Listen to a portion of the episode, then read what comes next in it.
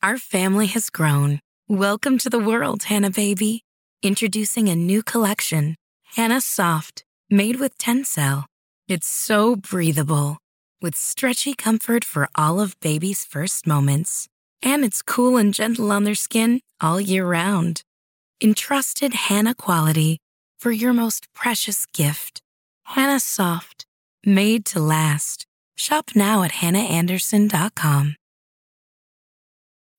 When you need mealtime inspiration, it's worth shopping Kroger, where you'll find over 30,000 mouthwatering choices that excite your inner foodie. And no matter what tasty choice you make, you'll enjoy our everyday low prices, plus extra ways to save, like digital coupons worth over $600 each week. You can also save up to $1 off per gallon at the pump with fuel points. More savings and more inspiring flavors make shopping Kroger worth it every time. Kroger, fresh for everyone. Fuel restrictions apply.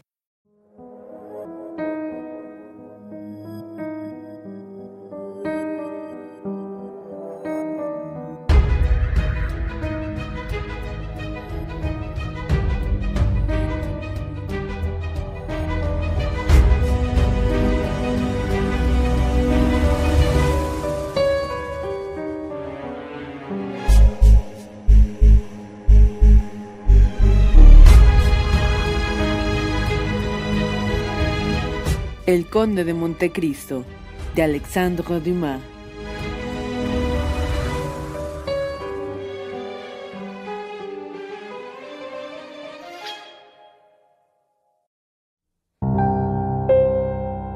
Capítulo 12. Padre a hijo.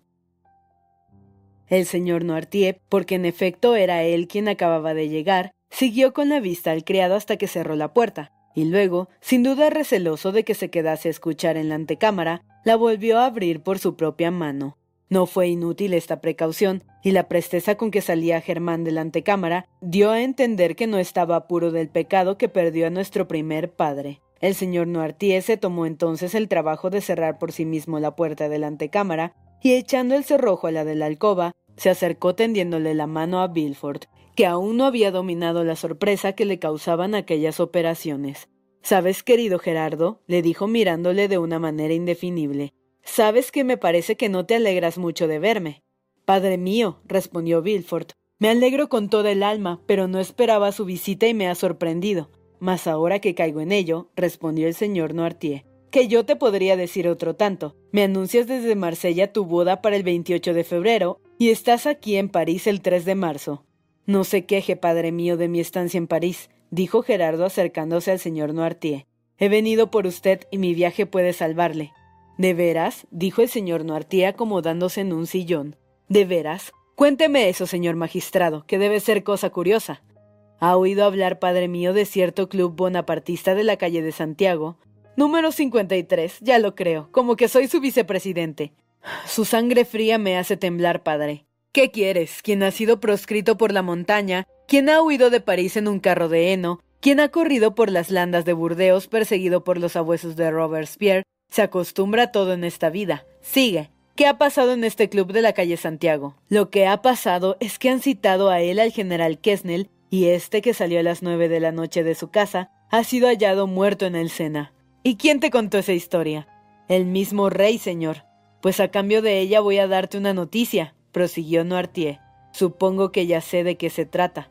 Ah, sabe del desembarco de Su Majestad el Emperador. Silencio, padre. Le suplico por usted y por mí. Ya sabía yo esa noticia, y aún antes que usted, porque hace tres días que bebo los vientos desde Marsella a París, rabioso por no poder apartar de mi imaginación esa idea que me la trastorna. Hace tres días no se había desembarcado todavía el emperador. No importa, yo sabía su intento. ¿Cómo? Por una carta que se le dirigía a usted desde la isla de Elba. ¿A mí? ¿A usted? La he sorprendido así como el mensajero. Si aquella carta hubiese caído en otras manos, quizá estaría fusilado a estas horas, padre mío. El señor Noirtier se echó a reír. No parece, dijo sino que la restauración haya aprendido del imperio el modo de dar remate pronto a los asuntos. Fusilado. ¿A dónde vamos a ir a parar? ¿Y qué es de esa carta? Te conozco bastante bien para temer que hayas dejado de destruirla. La quemé, temeroso de que hubiese en el mundo un solo fragmento, porque aquella carta era su perdición. Y la pérdida de tu carrera, repuso fríamente Noirtier. Ya lo comprendo todo, pero no hay por qué temer, pues me proteges por tu interés. Más que eso aún, le salvo. Vaya, vaya, el interés dramático sube de punto. Explícate. Volvamos a hablar del club de la calle de Santiago. Parece que tal club ocupa mucho a la policía. Si lo buscasen mejor, ya darían con él. Ya han dado con la pista. Esa es la frase sacramental. Cuando la policía no ve más allá de sus narices en un asunto, asegura que ha dado con la pista. Y con esto espera el gobierno tranquilamente a que venga a decirle con las orejas gachas He perdido la pista. Sí, pero encontró un cadáver. El general ha sido muerto. En todas partes del mundo se llama eso un asesinato. ¿Un asesinato dices? ¿Quién prueba que el general ha sido víctima de un asesinato? Todos los días se encuentran en el Sena cadáveres desesperados o de personas que no saben nadar. Sabe muy bien, padre mío, que el general no se ha suicidado, así como que en el mes de enero nadie se baña. No, no, no se engañe a sí mismo. Su muerte está bien calificada de asesinato. ¿Y quién la califica así? El propio rey. El rey lo tenía por filósofo. ¿Cómo cree que en la política hay asesinatos? En política, querido mío, y tú lo sabes también como yo, no hay hombres sino ideas, no sentimientos sino intereses. En política no se mata a un hombre sino se allana un obstáculo. ¿Quieres que te diga cómo ha acaecido lo de General Kessnel? Pues voy a decírtelo. Creíamos poder contar con él y aún nos lo habían recomendado de la isla de Elba. Uno de nosotros fue a su casa a invitarle para que asistiera a una reunión de amigos en la calle de Santiago. Accede a ello, se le descubre el plan, la fuga de la isla de Elba, el desembarco, todo en fin, y cuando lo sabe, cuando ya nada le queda por saber, nos declara que es realista. Entonces nos miramos unos a otros, le hacemos jurar, pero jura de tan mala gana que parecía como si tentase a Dios. Pues oye, a pesar de esto se le deja salir en libertad, en libertad absoluta. Si no ha vuelto a su casa, qué sé yo, habrá errado el camino por el que se separó de nosotros sano y salvo. Asesinato, dices. Me sorprende en verdad, Bilford, que tú, sustituto del procurador del rey, bases una acusación en tan malas pruebas. Me ha ocurrido nunca a mí, cuando cumpliendo tu deber de realista cortas la cabeza de uno de los míos, me ha ocurrido nunca el irte a decir que has cometido un asesinato. No, sino que te he dicho, bien, muy bien, mañana tomaremos el desquite. Pero tenga en cuenta, padre mío, que cuando nosotros la tomemos será terrible. No te comprendo. ¿Usted cuenta con la vuelta del usurpador? Confieso que sí. Pues se engaña. No avanzará diez leguas al corazón de Francia sin verse perseguido y acosado como un animal feroz. Mi querido amigo, el emperador está ahora en camino de Grenoble. El día 10 o 12 llegará a Lyon y el 20 o 25 a París. Los pueblos van a sublevarse en masa. En su favor, solo trae algunos hombres y se enviarán ejércitos numerosos contra él, que le escoltarán el día de su entrada en la capital. En verdad, querido Gerardo, que eres un niño todavía, pues te crees bien informado porque el telégrafo dice con tres días de atraso, el usurpador ha desembarcado en Cannes con algunos hombres, ya se le persigue. Sin embargo, ignoras lo que hace y la posición que ocupa. Ya se le persigue es el nompleo de sus noticias. Si son ciertas, se le perseguirá hasta París sin quemar un cartucho. Grenoble y Lyon son dos ciudades fieles que le opondrán una barrera infranqueable. Grenoble le abrirá sus puertas con entusiasmo y Lyon le saldrá al encuentro en masa. Créeme, Gerardo, estamos tan bien informados como ustedes, y nuestra policía vale tanto como la suya. ¿Quieres que te lo pruebe? Intentabas ocultarme tu llegada y sin embargo la he sabido a la media hora. A nadie sino al cochero diste las señas de tu casa, y no obstante yo las sé, pues que llego precisamente cuando te ibas a sentar a la mesa. A propósito, pide otro cubierto y almorzaremos juntos. En efecto, respondió Bilford mirando a su padre con asombro. En efecto está bien informado. Es muy natural. Ustedes están en el poder y no disponen de otros recursos que los que le procura el oro, mientras nosotros, que esperamos el poder, disponemos de los que proporcionan la adhesión. La adhesión, repuso riendo Bilford. Sí, la adhesión, que así en términos decorosos se llama la ambición que espera. Y diciendo esto, Noirtier alargó la mano al cordón de la campanilla para llamar al criado, viendo que su hijo no le llamaba, pero éste le detuvo diciéndole Espere, padre mío, oiga una palabra. Dila, a pesar de su torpeza, la policía realista sabe una cosa terrible. ¿Cuál? Las señas del hombre que se presentó en casa del general Kessnel la mañana del día que desapareció. Ah, con qué sabe eso. Miren la policía. ¿Y cuáles son sus señas? Tez morena, cabellos, ojos y patillas negros, levitón azul abotonado hasta la barba, roseta de oficial de la Legión de Honor, sombrero de alas anchas y bastón de junco. Vaya, con que sabe eso, dijo Noirtier. ¿Por qué no le han echado la mano? Porque ayer se le perdió de vista en la esquina de la calle Coquerón. Cuando yo le digo que es estúpida la policía. Sí, pero de un momento a otro puede dar con él. Sí, si no estuviese sobre aviso, dijo Noirtier mirándose alrededor con la mayor calma. Pero como lo está, va a cambiar de rostro y de traje. Y levantándose al decirlo, se quitó el levitón y la corbata, tomó el neceser de su hijo que estaba sobre una mesa, una navaja de afeitar, se enjabonó la cara, y con mano firme se quitó aquellas patillas negras que tanto le comprometían. Su hijo le miraba con un terror que tenía algo de admiración. Cortadas las patillas, se peinó Noirtier de modo diferente, cambió su corbata negra por otra de color que había en una maleta abierta, su gabán azul cerrado por otro de su hijo de color claro, observó ante el espejo si le quería bien el sombrero de alas estrechas de Bilford, y dejando el bastón de junco en el rincón de la chimenea donde lo había puesto, agitó en su nerviosa mano un ligerísimo junco del cual Bilford se servía para presentarse y andar con desenvoltura, que era una de sus principales cualidades distintivas. ¿Y ahora crees que me reconocerá la policía? preguntó volviéndose hacia su estupefacto hijo. No, señor, balbuceó el sustituto. A lo menos así lo espero. Encomiendo a la prudencia, prosiguió Noirtier, estos trastos que dejo aquí. Oh, vaya tranquilo, padre mío, respondió Bilford. Ya lo creo. Empiezo a comprender que en efecto puedes haberme salvado la vida. Pero anda, que muy pronto te lo pagaré. Bilford inclinó la cabeza. Creo que se engaña, padre mío volverás a ver al rey, quiere pasar a sus ojos por profeta. Los profetas de desgracias no son en la corte bien recibidos, padre. Pero a la corta o a la larga se les hace justicia. En el caso de una segunda restauración, pasarás por un gran hombre. ¿Y qué he de decir al rey? Señor, le engañan acerca del espíritu reinante en Francia y de las ciudades en el ejército. El que en París llama el logro de Córcega, el que se llama todavía en Nevers el usurpador, se llama ya en León Bonaparte y el emperador en Grenoble. Usted se lo imagina fugitivo, acosado, y en realidad vuela como el águila de sus banderas. Sus soldados, que creen muertos de hambre y fatiga, dispuestos a desertar, se multiplican como los copos de nieve en torno de la luz que cae. Parta, señor, abandone Francia a su verdadero dueño, al que no la ha comprado sino conquistado.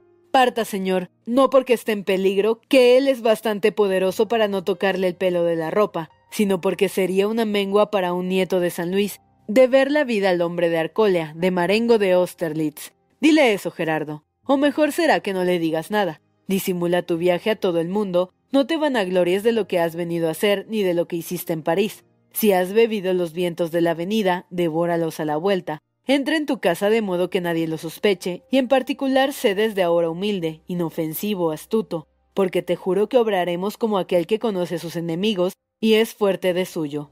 Anda, anda, mi querido Gerardo, que con obedecer las órdenes paternales, o mejor dicho, si quieres, con atender los consejos de un amigo, te sostendremos en tu destino. Así podrás, añadió Noirtier sonriendo, salvarme por segunda vez si la rueda de la fortuna política vuelve a levantarse y bajarme a mí. Adiós, mi querido Gerardo. En el primer viaje que hagas, ven a parar en mi casa y con esto se marchó tranquilo, como no había dejado de estarlo un solo momento durante esta conversación, mientras que Bilford, pálido y agitado, corrió a la ventana desde donde le pudo ver pasar impasible entre dos o tres hombres de mala traza, que emboscados detrás de la esquina en los portales, esperaban quizá al de las patillas negras, el gabán azul y el sombrero de alas anchas para echarle el guante.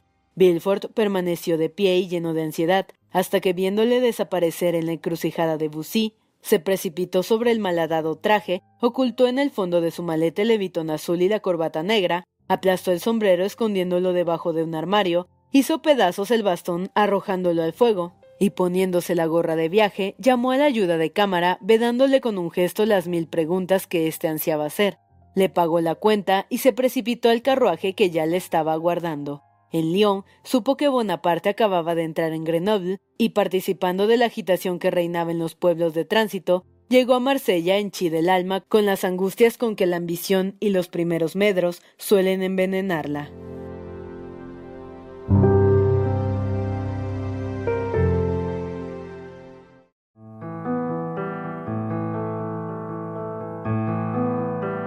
Capítulo 13. Los 100 días.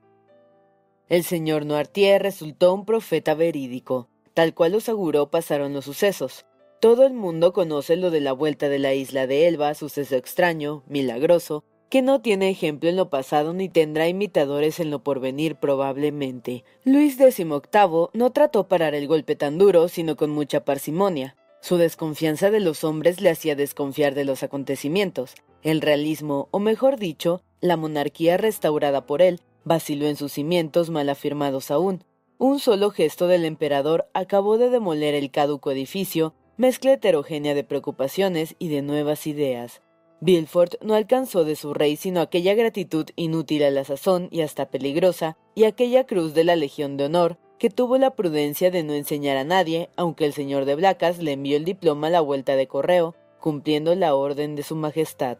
Napoleón hubiera destituido a Villefort de no protegerle Noirtier, que gozaba de mucha influencia en la corte de los Cien Días, tanto por los peligros que había corrido como por los servicios que había prestado. El girondino del 93, el senador de 1806, protegió pues a su protector de la víspera, tal como se lo había prometido. Durante la resurrección del imperio, resurrección que hasta los menos avisados se le alcanzaba poco duradera, se limitó Villefort a ahogar el terrible secreto que Dantes había estado en trance de divulgar.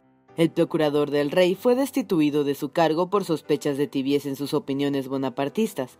Sin embargo, restablecido apenas el imperio, es decir, apenas habitó Napoleón en las Tullerías que acababa de abandonar Luis XVIII, Apenas lanzó sus numerosas y diferentes órdenes desde aquel gabinete que conocemos, donde encontró abierta aún y casi llena sobre la mesa del nogal la caja de tabaco del rey Luis XVIII, Marsella, a pesar del vigor de sus magistrados, empezó a dejar traslucir en su seno las chispas de la guerra civil, nunca apagadas enteramente en el mediodía. Muy poco faltó para que las represalias fuesen algo más que encerradas a los realistas metidos en su concha, los cuales se vieron obligados a no poder salir de su casa, porque en las calles los perseguían cruelmente si se dejaban ver.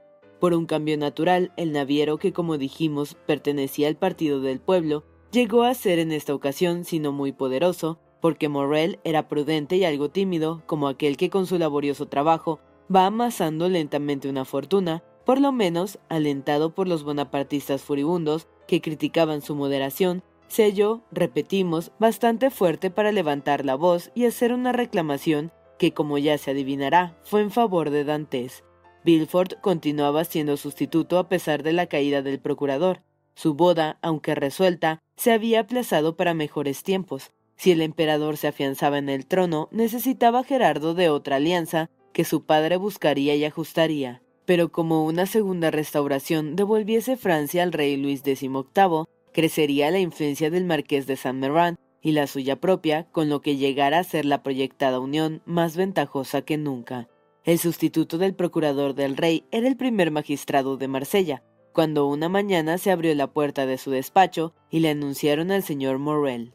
Otro cualquiera se hubiera alarmado con el solo anuncio de semejante visita, pero el sustituto era un hombre superior, que tenía sino la práctica el instinto de todas las cosas hizo aguardar al señor Morrel en la antecámara, tal como había hecho en otro tiempo, y no porque estuviera ocupado con alguien, sino porque es costumbre que se haga antesala al sustituto del procurador del rey.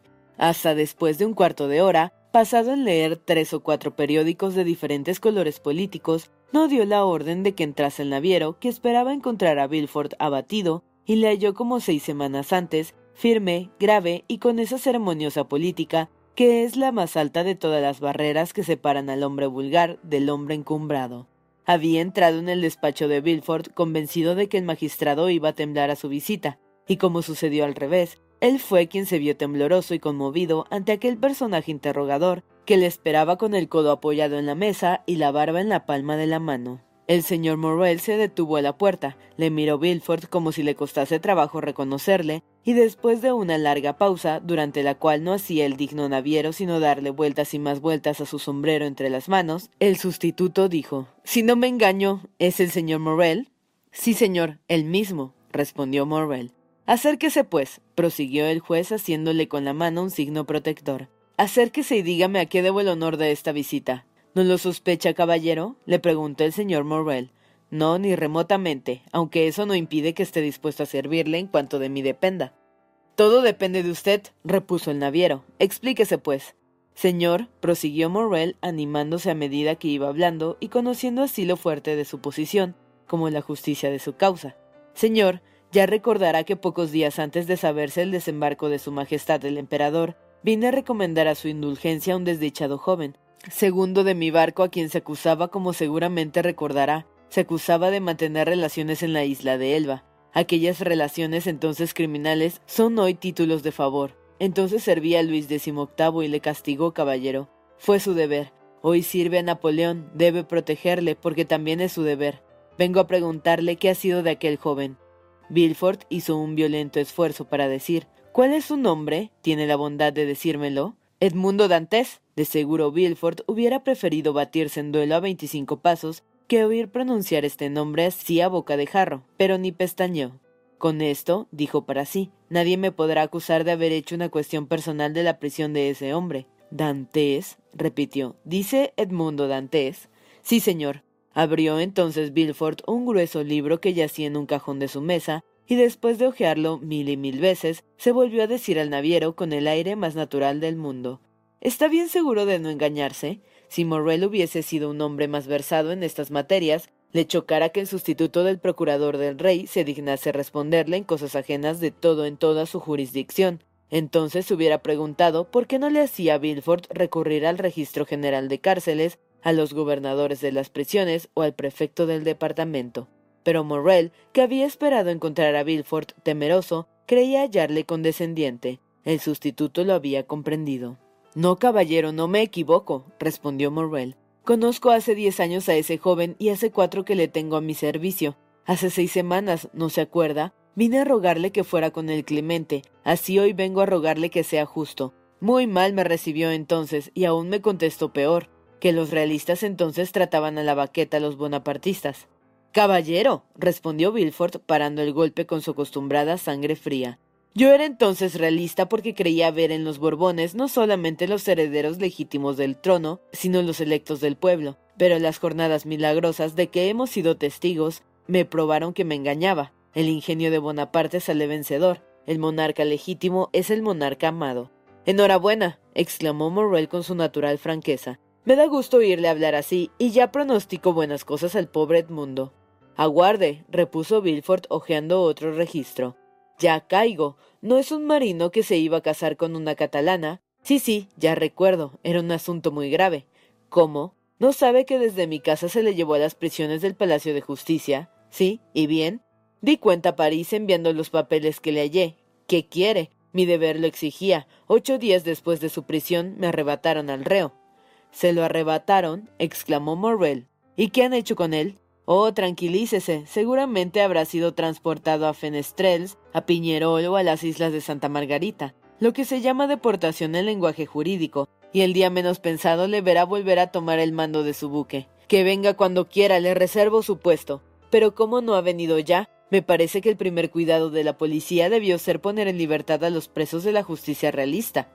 Mi querido señor Morel, esa es una acusación temeraria, respondió Bilford. Para todo hay una fórmula legal. La orden de prisión vino de arriba y de arriba ha de venir la de ponerle en libertad. Ahora bien, como apenas hace quince días de la vuelta de Napoleón, todavía no es tarde. Pero habrá algún medio de activar el asunto ahora que nosotros mandamos, ¿verdad? Tengo amigos y alguna influencia. Puedo lograr que se eche tierra la sentencia. No ha sido sentencia. Pues que le borren del registro general de cárceles. En materia de política tampoco hay registros. Muchas veces importa a los gobiernos que un hombre desaparezca sin dejar rastro alguno. Las anotaciones del registro general podrían servir de hilo conductor al que le buscara. Eso sucedería quizá en el tiempo de los Borbones, pero ahora. En todos los tiempos sucede lo mismo, mi querido señor Morel. Los gobiernos se suceden unos a otros imitándose siempre. La máquina penitenciaria inventada por Luis XIV sigue hoy en uso y es muy parecida a la Bastilla. El emperador ha sido más severo al reglamentar sus prisiones que el gran rey mismo, y el número de los presos que no constan en el registro general de cárceles es incalculable. Tanta benevolencia hubiese borrado hasta las sospechas más evidentes que Morrel no tenía por otra parte. Pero en fin, señor de Villefort, le dijo, ¿qué le parece que haga para apresurar la vuelta del pobre Dantes? Una sola cosa, haga una solicitud al ministro de Justicia. Oh, caballero, ya sabemos el destino de las solicitudes. El ministro recibe doscientas cada día y no lee cuatro. Sí, respondió Bilford, pero leería una dirigida por mi conducto, recomendada al margen por mí y remitida directamente por mí. De modo que se encargaría de que llegara a sus manos esa solicitud. Con mucho gusto. Dantes podría ser entonces culpable, pero ahora es inocente, y es mi deber el devolverle la libertad, como entonces lo fue quitársela. Bilford evitaba así una requisitoria, aunque poco probable, posible, requisitoria que sin remedio le perdería. ¿Cómo se escribe el ministro? Siéntese ahí, señor Morrel, dijo Bilford, levantándose y cediéndole su asiento. Voy a dictarle. ¿Tendría tanta bondad? Desde luego. No perdamos tiempo, que ya hemos perdido demasiado. Sí, caballero, pensemos en que el pobre muchacho aguarda, sufre y quizás se desespera. Bilford tembló al recuerdo de aquel desgraciado que le maldeciría desde el fondo de su prisión, pero había ya avanzado mucho para retroceder. Dantes debía desaparecer ante su ambición. Dicte, dijo el naviero sentado en la silla de Bilford y con la pluma en la mano. Bilford dictó entonces una instancia en la que exageraba el patriotismo de Dantes, sus servicios a la causa bonapartista y pintándole en fin como uno de los agentes más activos de la vuelta de Napoleón. Era evidente que a tal solicitud el ministro haría el punto justicia si ya no la había hecho. Terminada la solicitud, Bilford la volvió a leer en voz alta. Así está bien, dijo, ahora confíe en mí. ¿Y partirá pronto esta solicitud, caballero? Hoy mismo. Recomendada por usted, la mejor recomendación que yo podría ponerle es certificar que es cierto cuanto dice en la solicitud. Y sentándose a su vez, escribió Bilford al margen su certificado. ¿Y ahora qué hay que hacer, caballero? le preguntó el armador. Esperar, repuso Bilford. Yo me encargo de todo. Esta seguridad volvió las esperanzas a Morrel, de modo que cuando dejó al sustituto le había ganado enteramente. El naviero fue enseguida a anunciar al padre de Edmundo que no tardaría en volver a ver a su hijo. En cuanto a Bilford, guardó cuidadosamente aquella solicitud que para salvar en lo presente a Dantes le comprometía tanto en lo futuro, caso de que sucediese una cosa que ya los sucesos y el aspecto de Europa dejaban entrever. Otra restauración. Por lo tanto, Edmundo continuó en la cárcel. Aletargado en su calabozo, no oyó el rumor espantoso de la caída del trono de Luis XVIII, y el más espantoso aún, de la del trono del emperador. Sin embargo, el sustituto lo había observado todo con ojo avisor. Durante esta corta aparición imperial, llamada los cien días, Morrel había vuelto a la carga insistiendo siempre por la libertad de Dantes, pero Villefort le había tranquilizado con promesas y esperanzas. Al fin llegó el día de Waterloo. Morrel había hecho por su joven amigo cuanto humanamente le había sido posible. Ensayar nuevos medios durante la segunda restauración hubiese sido comprometerse en vano. Luis XVIII volvió a subir al trono, Bilford, para quien Marsella estaba llena de recuerdos que eran para él otros tantos remordimientos, solicitó y obtuvo la plaza de procurador del rey en Tolosa. Quince días después de su instalación en esta ciudad, se verificó su matrimonio con la señorita Renata de San Meran, cuyo padre tenía más influencia que nunca. Y con esto, Dantes permaneció preso, así durante los cien días como después de Waterloo, y olvidado, sino de los hombres, de Dios a lo menos. Danglars comprometió toda la extensión del golpe con que había perdido Dantes al ver volver a Francia a Napoleón. Su denuncia acertó por casualidad, y como aquellos hombres que tienen cierta aptitud para el crimen y un mediano arte de saber vivir, llamó a esta rara casualidad decreto de la providencia. Pero cuando Napoleón volvió a París y al resonar su voz imperiosa y potente, Danglars tuvo miedo, ya que esperaba a cada instante ver aparecer a Dantes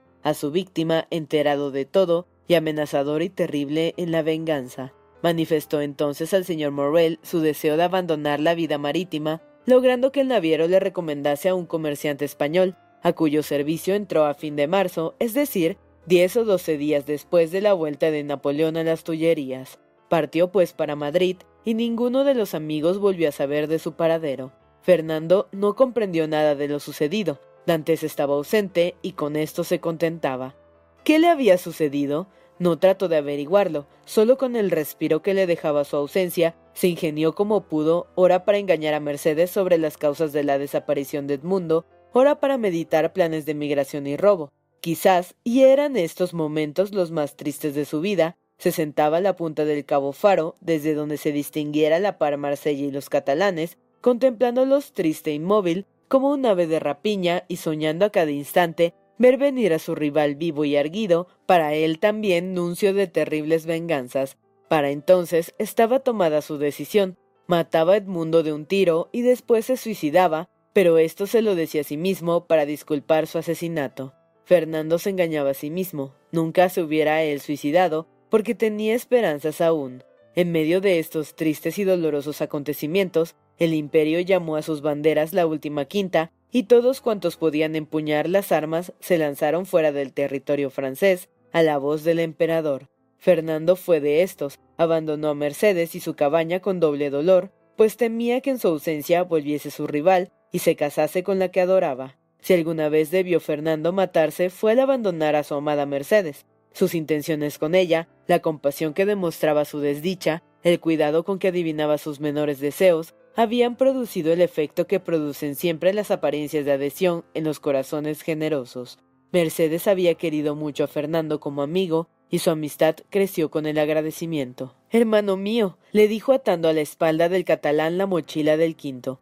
Hermano mío, mi único amigo, no te dejes matar, no me dejes sola en este mundo en que lloro, y en el que estaré eternamente abandonada si tú me faltas. Estas palabras, dichas por despedida, fueron para Fernando un rayo de esperanza. Si Dantes no regresaba, quizá Mercedes llegaría a ser suya. Esta se quedó, pues, enteramente sola en aquella tierra árida, que nunca se lo había parecido tanto con el mar inmenso por único horizonte, bañada en lágrimas como aquella loca cuya doliente vida cuenta el pueblo, se le veía de continuo errante en torno a los catalanes, ora quedándose muda e inmóvil como una estatua bajo el ardiente sol del mediodía para contemplar a Marsella, ora sentándose a la orilla del mar como si escuchara sus gemidos eternos como su dolor, y preguntándose al propio tiempo a sí misma si no le fuera mejor esperar sin esperanza, inclinarse hacia adelante y dejarse caer por su propio peso en aquel abismo que la tragaría. Mas no fue valor lo que le faltó, sino que vino en su ayuda la religión a salvarla del suicidio. Caderuz fue como Fernando llamado por la patria, pero tenía ocho años más y era casado con lo que se le destinó a las costas. El viejo Dantes, a quien solo la esperanza sostenía, la perdió con la caída del imperio, y cinco meses más tarde, día por día de la ausencia de su hijo, y a la misma hora en que Edmundo fue preso, expiró en brazos de Mercedes. El señor Morrel cubrió todos los gastos del entierro y las mezquinas deudas que el pobre viejo había contraído durante su enfermedad. Esto, más que filantropía, era valor, porque el país estaba en llamas, y socorrer, aunque moribundo, al padre de un bonapartista tan peligroso como Dantes, podía ser tomado por un verdadero crimen político.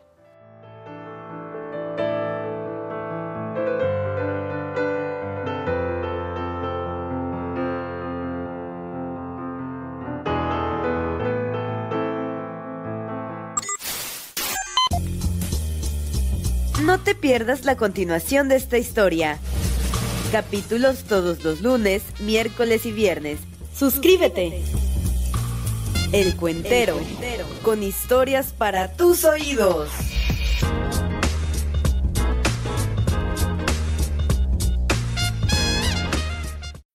When you need mealtime inspiration, it's worth shopping Kroger, where you'll find over 30,000 mouthwatering choices that excite your inner foodie. And no matter what tasty choice you make, you'll enjoy our everyday low prices, plus extra ways to save, like digital coupons worth over $600 each week. You can also save up to $1 off per gallon at the pump with fuel points. More savings and more inspiring flavors make shopping Kroger worth it every time. Kroger, fresh for everyone. Fuel restrictions apply. Save big on your Memorial Day barbecue, all in the Kroger app. Get three pound rolls of juicy 80% lean ground beef for $3.49 a pound with a digital coupon. Then get select varieties of flavorful Powerade, Body Armor Super Drink, or Arizona tea for 77 cents each, all with your card. Shop these deals at your local Kroger today, or tap the screen now to download the Kroger app to save big today. Kroger, fresh for everyone. Prices and product availability subject to change. Restrictions apply. See site for details.